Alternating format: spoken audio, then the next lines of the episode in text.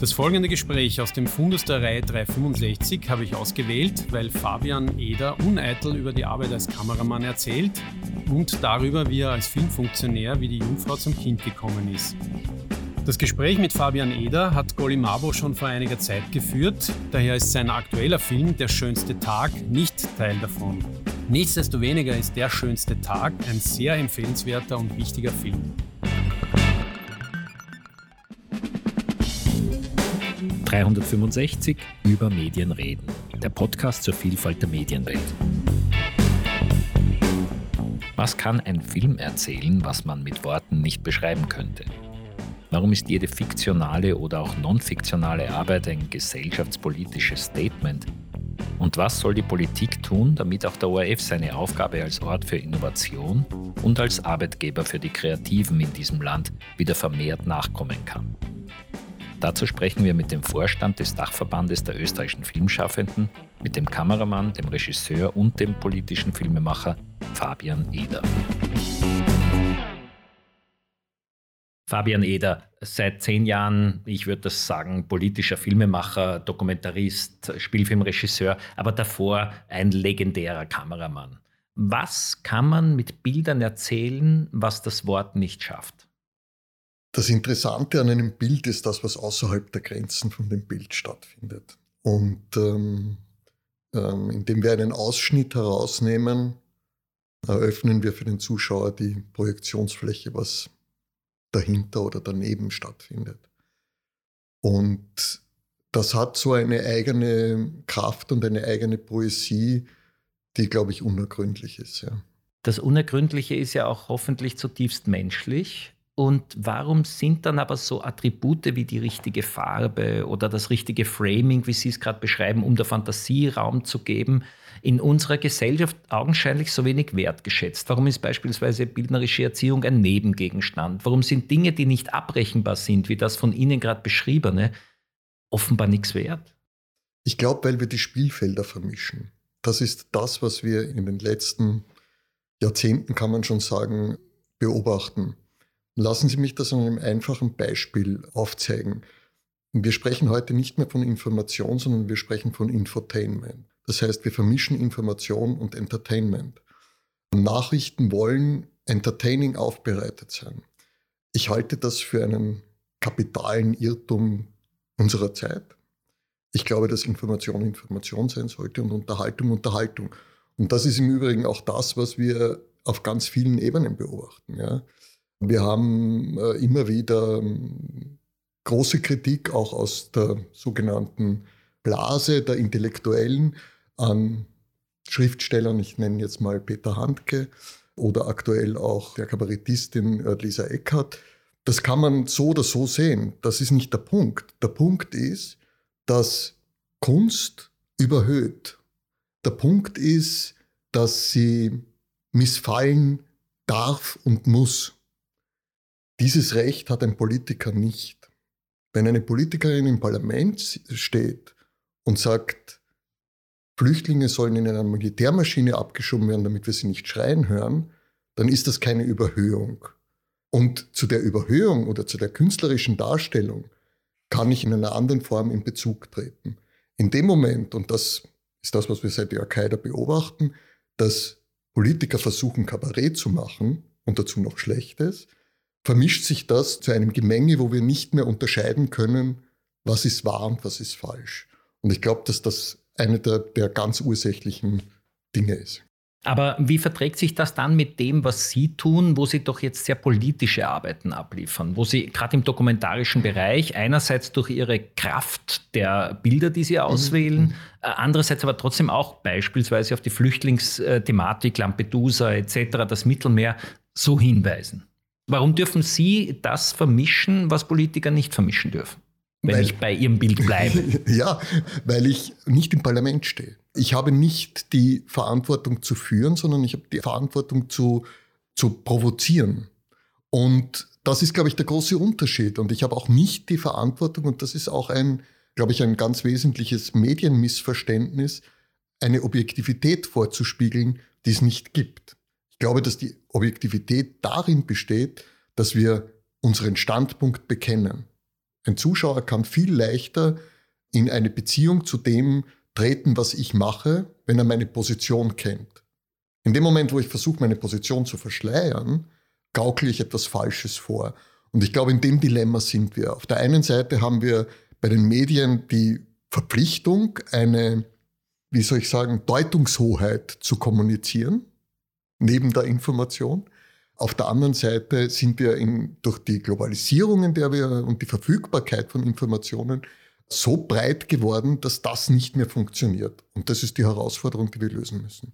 Und der haben Sie sich dann eben seit zehn Jahren vor allem durch die Regie und durchs Schreiben oder Konzipieren, wie auch immer Sie das bei genau. der Dokumentation nennen wollen, gewidmet. Ja. Wie kam es dazu? Warum ist dieser Schritt vom, vom höchst begehrten und, und überall geliebten Kameramann zum doch viel schwierigeren Geschäft des Regieführens gekommen? Ich meine jetzt einfach nur kommerziell gesehen schwieriger. Das eine wie das andere hat seine, seine Qualität. Ja, es ist kommerziell viel schwieriger. Es ist auf der anderen Seite so, dass das, das ist ja nicht von, von jetzt auf gleich entstanden. Ich war Davon können auch die Kollegen, mit denen ich zusammenarbeite, natürlich gearbeitet habe, natürlich ein Lied singen. Ich war immer, glaube ich, war nicht einfach. Ich, also wenn ich mir das heute aus der Perspektive eines Regisseurs anschaue, würde ich mir denken, das ist ein schwieriger Kameramann. Ja. Ganz ehrlich. Also ich war das eigentlich immer. Und ich habe immer Dinge in Frage gestellt und ich habe auch immer sehr um Dinge gekämpft und ich habe immer dazu geneigt oder neige noch immer dazu, die Dinge wirklich bis zum Schluss zu diskutieren. Das ist eine Eigenschaft, die in dieser schnelllebigen Zeit nicht gern gesehen wird, weder von einem Kameramann noch von einem Regisseur. Nun reden Sie das quasi mit sich selbst aus? Nein, mit meiner Frau. Nein, keineswegs. Äh, natürlich, meine Frau spielt eine, eine, eine, eine, eine ganz wichtige Kathi Rolle. Stemberger und Sie sind ein Team und vor allem im Dokumentarbereich seid ihr quasi immer miteinander unterwegs. Sind wir immer miteinander unterwegs und ähm, aber darauf reduziert sich es nicht, nicht. Ich habe einen Ausstatter, mit dem ich immer arbeite. Ich habe Kollegen, mit denen ich in einem äh, engen Austausch bin. Äh, die Funktion des Schnitts ist immer sehr wichtig. Also das sind alles die Leute, mit denen ich jetzt diskutiere. Ja. Jetzt haben Sie vorhin beschrieben, dass Sie ein sehr anstrengender Teamplayer gewesen sein sollen. Aber ist das nicht auch genau das, was, was Filmarbeit ausmacht, dass man sich mit Menschen umgibt, die eben eine eigene Disziplin besser können als man selbst? Und es geht darum, dass niemand in den Bereich des anderen zu weit vordringt, aber jeder dann doch seine Expertise eben so weit er kann einbringt. Natürlich, das ist, glaube ich, die, also das ist die Schwierigkeit beim Filmemachen, ist immer die, ist die Teamarbeit, das ist auch die Herausforderung, das ist auch die Qualität. Ja. Aber ich glaube, dass sich in den letzten zwei Jahrzehnten das, was sich sozusagen wirklich massiv verändert hat auf allen Ebenen, ist, dass immer mehr kreative Prozesse in Gruppen gewandert sind. Ich will das weder positiv noch negativ bewerten, das ist einfach so. Ja.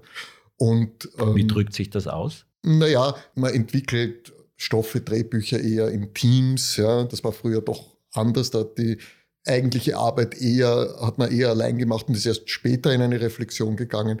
Das hat beides Vor- und Nachteile, ja. aber das, das hat sich einfach dahingehend verändert. Ich glaube nicht nur beim Filmemachen, sondern überhaupt in der Gesellschaft. Also wir sind so ein bisschen, wir nähern uns der Schwarmintelligenz an. Ja. Apropos Schwarmintelligenz, darüber gibt es auch tolle Dokumentationen, da gibt es wissenschaftliche Arbeiten. Wie würden Sie jetzt sagen, ist Ihre dokumentarische Arbeit einzuschätzen? Sie haben vorhin davon gesprochen, dass Sie ein Statement abgeben wollen. Sie tun das aus einer Haltung heraus. Ist das dann überhaupt journalistisch, würden Sie sagen, oder ist das eher eine NGO-Arbeit? Oder ist es gar wissenschaftlich? Es ist nicht journalistisch, es ist dokumentarfilmisch. Und ich glaube, das ist ein Unterschied. Ja. Ein Dokumentarfilmer ist kein Journalist. Ja. Wir betrachten die Welt von dem Standpunkt aus, wo wir die Kamera aufstellen. Ja das ist und bleibt am Ende des Tages ein persönlicher Prozess. Wollen Sie diejenigen, die Ihre Arbeiten betrachten, überzeugen von einer Position? Nein, gar nicht. Das, was ich im Idealfall will, ist, dass sie in eine Beziehung dazu treten. Ob sie das jetzt ähm, gutheißen oder nicht, ist, glaube ich, völlig sekundär, weil wir ja diese Gegensätzlichkeit ähm, ganz dringend brauchen. Ja? Also ich, ich, ich, wollte keinen Film machen, der allen gefällt. Das wäre furchtbar. Sie wollen aber die Zuschauer ermächtigen, eigene Positionen zu finden. Genau, das ist auch die, die große Schwierigkeit, also, also, die ich in der Arbeit immer wieder sehe, auch bei den Finanzierungen. Ja. Die Finanzierungsstellen oder die Leute, die Geld geben, wollen gerne wissen, was man dem Zuschauer sozusagen sagt. Ja. Und ich will aber dem Zuschauer nichts sagen. Ich will, dass der Zuschauer sich damit auseinandersetzt und selbst zu einer Haltung findet, die ruhig auch mir widersprechen kann. Aber ich will ihn nicht überzeugen. Das, ist, das widerstrebt mir zutiefst. Eine Einschaltung in eigener Sache. Das freie Online-Medium Filmfilter wurde zwar von der Wirtschaftsagentur Wien Start gefördert, um aber in Zukunft auf eigenen Beinen stehen zu können, benötigen wir eure Unterstützung. Geht bitte auf filmfilter.at und sucht euch eines der Abo-Pakete aus. Das führt mich jetzt auch gleich, weil Sie schon die Finanzierung angesprochen haben, zu einer weiteren Facette des Fabian Eder, das ist die Standesvertretung. Mhm. Warum tun Sie sich das an? Das frage ich mich auch manchmal. Nein, das ist, das ist eine lustige Geschichte. Ich bin dazu gekommen, einfach wie die Jungfrau zum Kind. Ja. Ich wurde vor ungefähr acht Jahren von einem Kollegen gefragt, ob ich nicht für den Vorstand in der Verwertungsgesellschaft kandidieren möchte. Und da gibt es sechs Berufsgruppen und sieben Sitze. Und ich war eigentlich dafür vorgesehen, den siebten Sitz gewählt zu werden. Und das hat nicht funktioniert ich wurde gleich in den Vorstand gewählt und dann habe ich gesagt, naja, aber ich, Freunde, also ist eh gut, aber ich sage euch gleich, ich habe nicht sehr viel Zeit und vor allen Dingen, ich kann bei der ersten Sitzung nicht dabei sein. Weil ich bei der ersten Sitzung mit meiner Tochter segeln war und ähm, es war tatsächlich so, dass ich auf der Insel Ithaka in einer Bucht gelegen bin. Es war finster, ich bin, bin äh, an Deck gelegen und habe in die Sterne geschaut das hat das Telefon geläutet und der Geschäftsführer der Verwertungsgesellschaft hat gesagt, nehmen Sie die Wahl an. Und ich sage, bitte was für eine Wahl?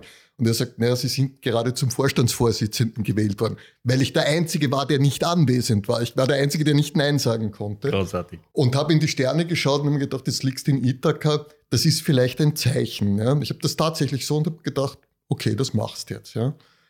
Ich kann nichts heute machen, das, das interessiert mich nicht, das ist einfach Zeitverschwendung.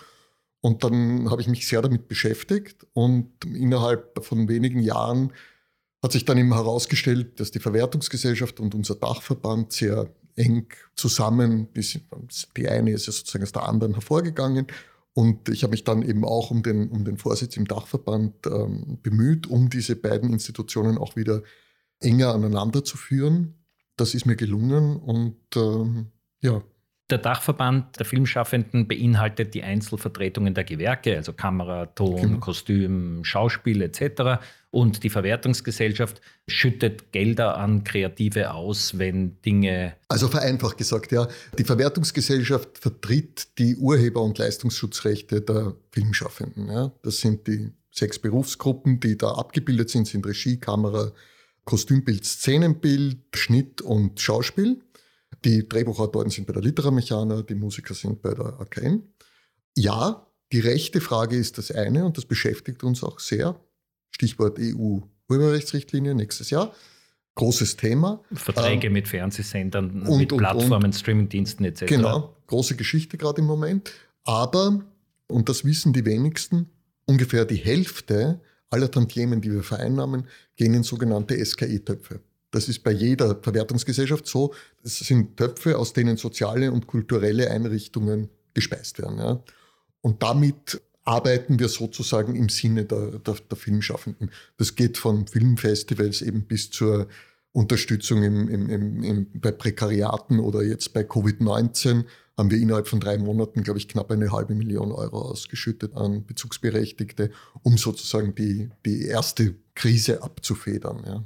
Jetzt stelle ich mir die Aufgaben bei der Verwertungsgesellschaft insofern ein bisschen einfacher vor, als dort ja alle die gleichen Interessen vertreten, nämlich dass ihre Rechte wahrgenommen werden und sie vielleicht mhm. sogar ein bisschen Geld bekommen. Mhm. Hingegen die Standesvertretung, die scheint mir viel komplizierter mit lauter so Typen wie Ihnen, die so anstrengend sind und die auf ihre Projekte schauen und ihr Verständnis von Film haben. Wie bringt man diesen vielen verschiedenen Persönlichkeiten ein gemeinsames Ziel vor Augen? Sind das die gemeinsamen Feinde, die das Ziel Nein, formulieren? Nein, das sind nicht die gemeinsamen Feinde, es sind die gemeinsamen Interessen. Ja. Es ist das, was, was Sie vermeintlich beschreiben als die gemeinsame Interessenslage bei der Verwertungsgesellschaft, was mir fast ein bisschen zu einfach ist, ja, aber was es natürlich gut beschreibt, dieses gemeinsame Interesse gibt es im Dachverband auch. Ja. Wir haben eine, eine Situation in Österreich, die auf überalteten Arbeitsbedingungen fußt und ein mit unseren Berufen völlig inkompatibles Sozialversicherungssystem hat, Wir haben ein Finanzierungssystem, das in die Jahre gekommen ist. Wir haben ein Vertriebssystem, das nicht mehr wettbewerbsfähig ist. Wir sehen eine zusammenbrechende Infrastruktur in der Branche. Und das alles in einem Markt, der weltweit rasant wächst und bei uns seit einigen Jahren schrumpft. Ja. Da läuft was ganz massiv falsch. Wir untersuchen das aus unserer Perspektive.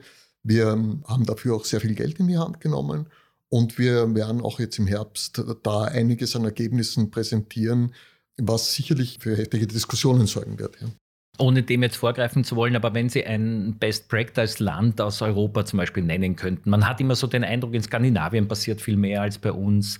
Man hat den Eindruck, dass es in Frankreich logischerweise durch die andere Gesetzgebung mit der, mit der viel selbstbewussteren französischen Kultur anders ausschaut. Was kann der deutschsprachige Raum da machen und was kann Österreich da machen? Ich glaube, da kann man viel machen. Ja, ich meine, die Franzosen sind ein, sind ein gern zitiertes Beispiel. Da ist vieles sehr gut, auch nicht natürlich alles perfekt. Die haben auch ihre Schwierigkeiten, aber sie haben sehr, sehr viel gute Ansätze. Skandinavien ist besonders interessant und das haben wir auch ganz konkret am Radar. Wir holen jetzt im September Filmleute aus, sowohl aus der Produktion als auch aus der filmschaffenden Seite nach, nach Österreich um uns über die Arbeitsbedingungen in, in, Dänemark zu erzählen. Dänemark hat vor einigen Jahren einen neuen Kollektivvertrag etabliert, der auf der 40-Stunden-Woche ähm, basiert und funktioniert. Das war auch ein extrem schwieriger Prozess, den die da hatten. Und wir wollen einfach wissen, wie funktioniert das, wie, wie hat dieser Übergang funktioniert. Ja? Wir wissen aus Großbritannien, dort werden Milliarden an Pfund im Jahr versenkt aufgrund solcher Arbeitsbedingungen, wie wir sie haben. Ja. Also auch die Kooperation Dänemark ist so groß wie Österreich hat, also das ist sehr vergleichbar. Die Nachbarländer sind zwar sprachlich ein bisschen unterschiedlicher als unsere Nachbarländer, aber trotzdem hat man sich in Skandinavien sozusagen auch auf einen Raum geeinigt, wo Finanzierungen und Vertrieb gut funktionieren. Das alles sind ganz, ganz spannende Ansätze. Ja. Das interessiert mich sehr oder uns äh, und das wollen wir uns auch genauer anschauen. Und woran mag das liegen, dass in Dänemark Borgen produziert wird und in Österreich die Vorstadtweiber? ja, nichts gegen die Vorstadtweiber. Könnten Sie sich vorstellen, dass in Österreich über die Regierung eine zehnteilige Serie gemacht wird. Genau, und da sind wir noch einmal bei der Finanzierung, weil es ja ein ziemlich teures Geschäft ist, das Filme machen und völlig abhängig von Förderungen und dem ORF, wenn man ehrlich ist im fiktionalen Bereich, äh, sprich politisch gesteuert. Äh, was ja auch eine gewisse Logik hat, weil das Geld kommt ja vom Staat, also irgendwo muss das ja auch begründet und geprüft werden. Ja, natürlich. Nur, äh, was gibt es da für Best Practice zum Beispiel in Dänemark? Warum machen die das dann anders? Also ich kenne mich ehrlich gesagt im dänischen Fördersystem zu wenig aus, um darüber fundiert Auskunft geben zu können. Ich kenne das deutsche System sehr gut. Deutschland hat ein ähnliches Problem wie wir, auf einer anderen Ebene vielleicht sogar noch viel massiver. Ja. Das ist, dass dort ohne die Fernsehanstalten gar nichts mehr geht und die das auch redaktionell sehr stark beanspruchen, was dem deutschen Film sehr schadet. Ja. Und bei uns ist es so, dass natürlich ist es öffentliches Geld. Ähm, das wird bei uns auch nie anders sein. Dafür sind wir zu klein. Das muss man auch in die Hand nehmen. Es ist aber trotzdem so, dass sich jeder Film für uns, das wissen Sie, mehrfach rechnet. Jeder Euro, den wir da investieren, kommt mehrfach zurück. Und es wäre fatal zu glauben, dass das eine Förderung ist. Es ist eine Finanzierung. Ja. Ich glaube, darauf muss man hinweisen. Allerdings, und das halte ich für ein bisschen problematisch, ist es nahezu unmöglich, ohne den ORF in Österreich einen Film zu produzieren. Und ich stelle jetzt mal da hinten ein Fragezeichen hin. Das hat natürlich seine guten Seiten. Auf der anderen Seite hat es auch Schwächen. Ja? Und ich bin ganz ehrlich ein Verfechter der Idee, und damit ecke ich wahrscheinlich sehr an, dass man das Filmfernsehabkommen kündigt und die Gebührenmittel dem österreichischen Filminstitut zur Verfügung stellt ohne irgendeine Bindung dran zu machen, um eben auch anderen Sendern eine Partizipation zu ermöglichen und vor allen Dingen, also die sollen Filme machen und die anderen sollen Fernsehen machen. Und wenn das Fernsehen einen Film gern senden will, dann kannst du das ja machen. Ja. 500.000 Euro in einen Kinofilm zu investieren, den man dann um drei in der Nacht spielt, das macht ja keinen Sinn. Ja. Das Filmfernsehabkommen ist eine Kommission zwischen Vertretern des ORF und Vertretern des Filminstituts und genau. man einigt sich auf Titel, die man gemeinsam aus einem gemeinsamen Topf finanziert. Wenn man im ÖFI gefördert wird mit, sagen wir, 500.000 Euro Dann geht das Projekt ins Film-Fernsehabkommen. Wenn es dort vom Fernsehen auch abgesegnet wird, dann verdoppeln sich die Mittel. Und das ist natürlich signifikant. Ja. Ich fände es besser, wenn die Leute, die sich mit Kino beschäftigen, auch wirklich Kino machen. Und, und der ORF im Nachhinein dann Lizenzen kauft. Kauft zum Beispiel. Und die, die Fernsehen machen, sollen wirklich sich aufs, aufs Fernsehen spezialisieren. Im Übrigen auch eine Vision. Ich habe jetzt vorgestern gelesen einen Artikel, wo George Lucas und Steven Spielberg über die Zukunft gesprochen haben, aus 2013 meines Wissens nach. Und da haben die beiden schon gesagt, ähm, das Kino in der Form wird es nicht mehr lang geben, aber es wird ewig bestehen. Die Kinovorstellung, die Kinokarte wird sehr teuer werden. Die wird, Sie sprechen von 100 Dollar. Und die Filme werden ein Jahr lang im Kino sein. Aber sie werden eine derartig hohe Qualität haben, dass sie wie eine Broadway-Show laufen. Ja? Und alles andere geht in den Streaming- und Online-Markt. 365 folgt dem Narrativ der Digitalisierung. Man erzählt nicht mehr lexikal, Facts and Figures schaut man im Netz nach, sondern man beschreibt exemplarisch, meist anhand einer Persönlichkeit. Und so machen wir das auch. Wir sprechen jeden Tag mit einer Spezialistin oder einem Spezialisten aus der Welt des Journalismus und der Medien. Seit es die Streaming-Plattformen gibt, hat die Serie einen ganz anderen Charakter bekommen. Ja. Auch einen durchaus interessanten dramaturgisch, weil horizontales Erzählen kann natürlich Figuren ganz anders beleuchten, als man das in 120 Minuten kann. Trotzdem die Frage, was unterscheidet denn das Einzelstück im Kino und den Film dann von diesen Serien? Das ist die Frage, die wir uns stellen müssen. Ich glaube, dass es werden die Inhalte sein und es werden zu einem kleinen Teil die Leute sein, die es machen, weil es eine eigene Expertise bedeuten wird. Und es wird ganz stark die Schauspieler treffen. Ich glaube, dass es nicht möglich sein wird, gleichzeitig im Streaming und im Kinomarkt präsent zu sein. Und es schreit nach dieser Poesie, über die wir am Anfang gesprochen haben. Ja, es schreit nach der Poesie, es schreit nach dem Mut, wieder zu erzählen. Ja. Von diesem schönen Gedanken zum Abschluss noch einmal zum Profanen. Mhm. Das ist die Mediengesetzgebung in Österreich. Sie haben schon angedeutet, Ihren Traum von einer anderen Filmförderung. Wie Sie auch gesagt haben, ist der ORF das Maß aller Dinge für die Finanzierung von Bewegtbild in Österreich. Ja.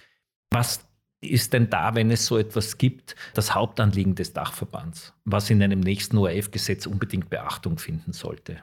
Was für uns eine, eine, eine ganz zentrale Forderung ist, ist, dass wir im Stiftungsrat abgebildet sind. Und zwar ungefähr in derselben Stärke, wie es der ORF-Betriebsrat ist. Der sitzt mit derzeit fünf äh, Leuten im Stiftungsrat. Wir meinen, wir haben dasselbe Gewicht, weil wir mindestens genauso viele freie Filmleute sind, die direkt von den äh, Entscheidungen des Unternehmens abhängen, wahrscheinlich sogar noch wirtschaftlich noch abhängiger sind als die Festangestellten. Und es kann nicht sein, dass wir sozusagen da überhaupt keine Kontrollmöglichkeit haben, dass wir da kein Mitspracherecht haben. Und ähm, ich bin auch schon öfter darauf angeredet worden, wie stellt ihr euch das vor und die Abhängigkeitsverhältnisse. Ich glaube, dass die Filmschaffenden gut daran beraten wären, Leute für den Stiftungsrat auszuwählen, die nicht aus dem Handwerk kommen, sondern die Juristen sind und unsere Interessen dort vertreten. Also dass man da eine Ebene dazwischen einzieht und sagt, bitte, wir haben Leute, die mit uns in Kontakt sind, mit denen wir uns austauschen und die dann auch sicherstellen, dass das Gebührengeld, das für unsere Produktionen vorgesehen ist, auch wirklich bei unseren Produktionen ankommt. Wie steht es mit der Überlegung, dass man auch die verschiedenen im ORF vorhandenen Abteilungen in ein Verhältnis stellt, also dass beispielsweise für Lizenzrechte für einen Sport nicht mehr ausgegeben werden darf als für Koproduktionsanteile im fiktionalen Bereich oder im Kinderprogramm oder in der Unterhaltung. Also mehr Transparenz auch in der Form der Ausgaben, damit man da überhaupt beurteilen kann, was, was gibt der ORF überhaupt aus. Oder geht Ihnen das schon zu weit? Na, zu weit geht es mir nicht. Ich glaube, das ist eine Frage, die der Gesetzgeber sich stellen muss. Ja. Das, was wir im Moment haben, ist ein Inselfernsehen. Ja. Also wir senden für die Insel Österreich mit einem unglaublichen Aufwand. Daran arbeiten 5000 Menschen und ähm, neun Landesstudios. Und ich frage mich allen Ernstes, ob das das ist, was wir uns von einem öffentlich-rechtlichen Rundfunk erwarten. Ich meine, wir müssten viel stärker die Visitkarte nach außen forcieren. Wir müssten europaweit ein Vollprogramm senden, das auch verstanden wird. Wir müssten Nachrichten produzieren, die unsere Nachrichten sind, die unsere Sicht der Dinge, unsere Geschichte erzählen. Dazu müssen wir aber Journalisten haben, die wir auch bezahlen. Wir müssen Content produzieren, der uns auch gehört. Ja. Jeder, der schon mal in Griechenland im Sommer auf Urlaub war und versucht hat, die ZIP 2 auch online zu schauen, weiß, dass da die Beiträge geogeblockt sind, weil die Rechte nicht vorhanden sind. In den meisten fiktionalen Produktionen, Stichwort Tatort, hat ORF nicht die Rechte, äh, außerhalb Österreichs zu senden, weil es eben Koproduktionen sind. Und ich war bei der Medienenquete. Das ist ein, ein vielleicht ganz wesentlicher Gedanke. Und ich habe das ähm, Impulsreferat von Gerhard Zeiler gehört. Und der Gerhard Zeiler hat gesagt, das öffentlich-rechtliche Fernsehen muss ein Programm für alle machen. Und ich glaube, dass diese Ansicht nicht mehr zeitgemäß ist. Die hat gestimmt vor 20, 30, 40 Jahren, aber sie stimmt jetzt nicht mehr. Das kommt aus einer Zeit, wo es nur zwei Fernsehsender gegeben hat. Ja. Das muss man überdenken. Man muss Platz lassen. Man muss auch anderen Platz lassen. Und der, das öffentlich-rechtliche Fernsehen muss nicht alle Stückeln spüren. Das muss sich qualitativ wirklich konzentrieren. Und ich kann mich auch erinnern, irgendwer hat bei der Medienenquete dann auch die Frage gestellt, ob es ein öffentlich-rechtliches Programm ist, wenn jemand in einem Luftkanal steht und 100-Euro-Scheine fängt. Ja? Natürlich ist es das nicht und das muss man auch nicht produzieren. Aber man muss Innovation zulassen. Und wo soll die Platz haben, wenn nicht im öffentlich-rechtlichen? Genau. Und äh, wenn wir nicht wieder Programme zulassen, von denen man noch nicht weiß, ob sie ankommen, und von denen vor allem auch das Publikum noch nicht weiß, dass es diese Programme vielleicht mag, geht die öffentlich-rechtliche Idee verloren. Absolut. Und äh, ich erlaube mir jetzt ein bisschen ketzerisch zu sein und zitiere jetzt mal das Beispiel der Millionenshow. Da fliegen Moderator und Publikum nach Köln, um dort ein Multiple-Choice-Ratespiel aufzuzeichnen, das in seinem Prinzip schon in den 50er Jahren, im Übrigen glaube ich eh vom ORF erfunden wurde. Ja. Und dann stelle ich mir schon die Frage, ob der ORF tatsächlich der Meinung ist, dass wir keine Kreativen in unserem Land haben, die in der Lage sind, eine Multiple-Choice-Show fürs Fernsehen selbst zu entwickeln. Das ist, glaube ich, da muss man drüber nachdenken. Fabian Eder, vielen Dank für die Zeit und toi toi toi für Ihre nächsten Projekte. Danke und vielmals. bis bald wieder. Danke. Sie hörten eine Produktion von VSOM, dem Verein zur Förderung eines selbstbestimmten Umgangs mit Medien, in Kooperation mit dem Filmfilter, dem freien Online-Medium für Kino, Filme und Serien. Produziert von Inspiris Film, gefördert vom Österreichischen Filminstitut.